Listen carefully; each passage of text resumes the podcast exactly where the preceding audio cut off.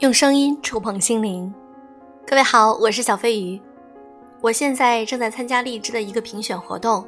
如果你喜欢我的节目，请记得多收听我近期的节目以及转发，那么就是在帮助我提高排名啦。非常感谢大家，爱你们哟。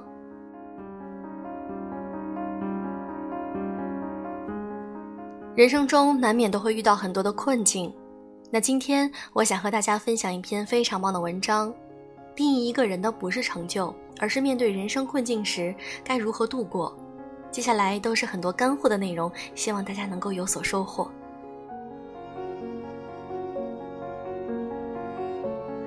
最近跟一个朋友聊天，他说自己终于决定从上一段失败的感情中走出来了，这对他来说并不容易。在一起八年的前任劈腿之后，他陷入了前所未有的困境。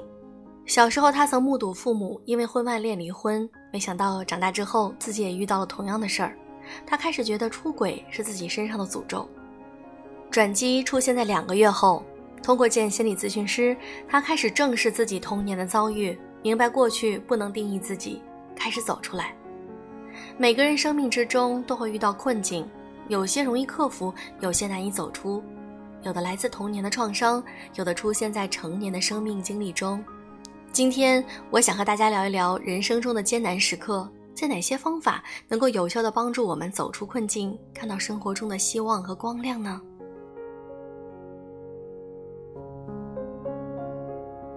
一，很多人都会逼自己振作，但是允许自己消沉，才是走出困境的第一步。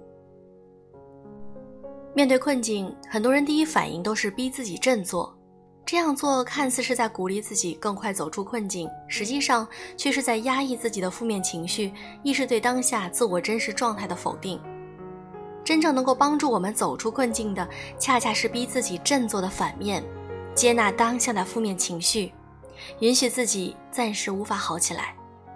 而要想实现这种接纳，我们需要进行自我关怀。自我关怀指的就是一个人能够将同情心扩展到自我身上，以应对不足、失败、普遍性的痛苦。在自我关怀中，我们得以理解自身遭遇的痛苦，给予自己所需要的支持和关怀，陪伴自己度过艰难时刻。我们的调查也发现，在掌握自我关怀知识和技能的被访当中，有更多比例的人走出了困境；而在不掌握自我关怀知识的被访中，这个比例是百分之五十四。二，比起困境本身，困境造成的认知扭曲会更严重，影响我们。贝克曾提出认知扭曲的概念，指的是我们执着于一些并不存在或者完全错误的认知，这些认知会导致负面的思考、情绪和行为，让我们难以从困境中走出来。而童年的负性经历会影响我们的认知和发展，特别是如果我们童年常常遭到父母的指责、打压和控制。我们可能会内化他们对我们的负面评价，在成长的过程中，也采用负面的视角来看待自己，看待自身的境遇。三，很多时候让我们走不出困境的是我们以为自己不值得更好的。在童年时期，如果我们没能够得到周围人足够的肯定，我们可能难以发展出健康的自尊，觉得自己没有价值。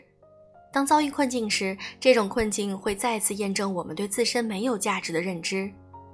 但事实上，你要相信你是值得的。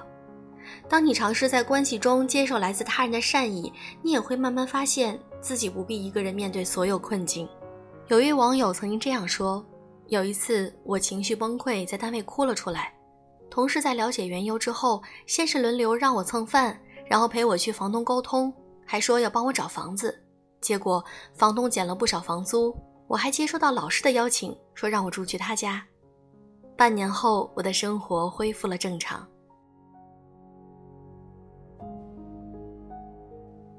四、重建生活计划，找回意义感，是走出困境的根本解决方式。在困境中，我们会感受到生活崩塌，是因为困境打扰了我们生活计划。生活计划很像一个故事，组织了一个人对世界和自己的观点，他希望实现的目标以及这些目标相关的事件。想要重整生活计划，关键在于寻回意义感。在困境中，意义感能调节我们的认知，帮我们修复生活秩序，重建对生活的信心。五，充足的内在资源是我们为下一次困境需要日常准备的。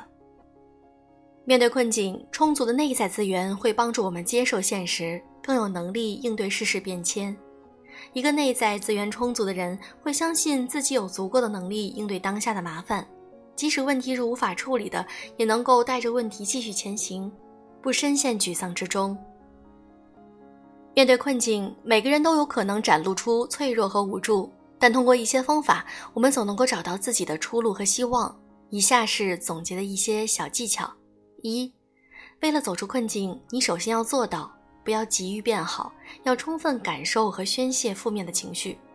二，觉察曾经的困境是否影响了你的认知，破除负面的思维定式，才能够开始发展新的生活。三，无论目前的处境多糟糕，都要相信自己值得。四，重整你的生活计划，从坚持做一件小事儿开始，找到意义感。五，日常坚持发展内在资源，做一个快乐坚韧的人。能在困境来临时仍然保持自我的完整。我相信通过这篇文章，大家能够感受到有一些如何能够突破自己的现状，能够去克服掉一些困境的方法。好了，今天的节目就是这样，感谢你的收听。如果你喜欢我的节目，请记得转发以及多播放哦。爱你们，晚安。